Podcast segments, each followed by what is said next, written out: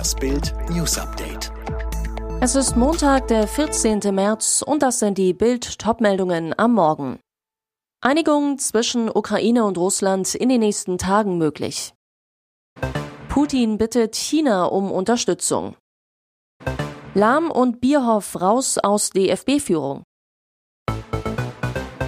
Zuversicht bei den Verhandlungen zwischen Russland und der Ukraine. Beide Seiten sprechen von Fortschritten, rechnen sogar bald mit ersten Ergebnissen. Russland verhandle konstruktiver als bisher und habe begriffen, dass die Ukraine keine grundsätzlichen Zugeständnisse mache, sagte der ukrainische Präsidentenberater Michail Podoljak in einem online veröffentlichten Video. Russland stelle bei den Verhandlungen keine Ultimaten, sondern höre den ukrainischen Vorschlägen zu. Podoljak rechne sogar in den kommenden Tagen mit ersten Ergebnissen. Und auch der russische Außenpolitiker Leonid Slutsky erklärte der russischen Agentur RIA zufolge, beide Delegationen könnten bald zu einer gemeinsamen Position kommen. Slutsky gehört der Delegation an, die seit zwei Wochen mit der Ukraine verhandelt. Bisher blieben die Verhandlungen aber ohne Durchbruch, nun kleine Fortschritte. Wenn wir die Positionen der beiden Delegationen heute mit denen zu Beginn vergleichen, werden wir deutliche Fortschritte feststellen, sagte Slutsky am Sonntag im russischen Staatsfernsehen. Er rechne damit, dass sich beide Seiten schon in den nächsten Tagen auf eine gemeinsame Position verständigen und diese in entsprechenden Dokumenten unterzeichnen könnten. Mit über zwei Millionen Soldaten verfügt die Volksrepublik China über die größte Armee der Welt, rüstet massiv auf, besitzt mehr Kampfschiffe als jede andere Nation und zahlreiche Atomwaffen. Im Ukraine-Konflikt hält sich das Riesenreich bisher weitgehend raus. Nun soll Russland seine Nachbarn um militärische und wirtschaftliche Hilfe gebeten haben. Das berichtet die Financial Times und bezieht sich dabei auf Angaben von US-Regierungsbeamten. Im Weißen Haus soll die Hilfsbitte zu Sorgen geführt haben, dass Peking die Bemühungen des Westens zur Unterstützung der ukrainischen Streitkräfte untergraben könnte. Offizielle Aussagen, welche Waffen oder Munition Moskau sich von Peking erhoffe, gibt es bisher nicht. Außerdem habe Russland um wirtschaftliche Unterstützung gebeten, um die Auswirkungen der Sanktionen zu begrenzen. Unklar ist auch, wie China auf die Anfrage aus Russland reagiert hat. Die chinesische Botschaft in Washington reagierte nicht auf eine Financial Times Anfrage. Auch das Weiße Haus gab keinen Kommentar ab. Rätselraten um den Kreml-Trip von Ex-Kanzler Gerhard Schröder. Bis Samstag früh waren Schröder und Ehefrau Soyon in der russischen Hauptstadt. Er traf sich mit Wladimir Putin, sie wartete im Hotel, betete für ein Instagram-Foto mit Blick auf den Roten Platz. Bild erklärt die fünf Geheimnisse der Reise.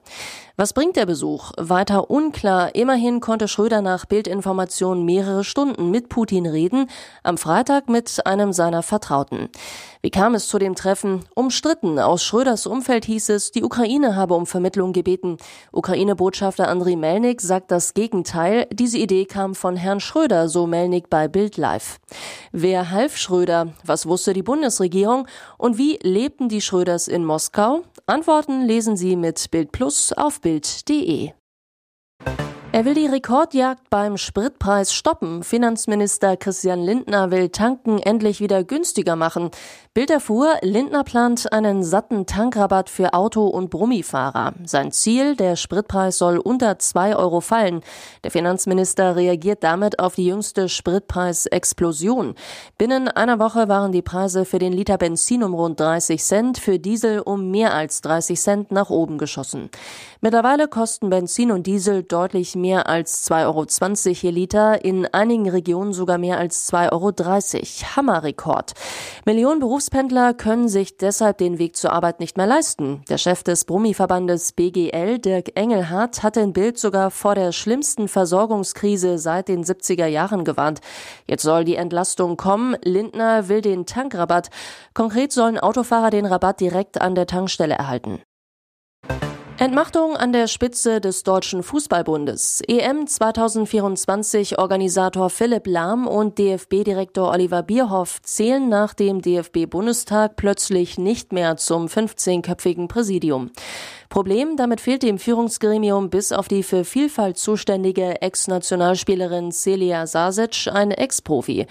Grund für den fast unbemerkten Rauswurf von Lahm und Bierhoff.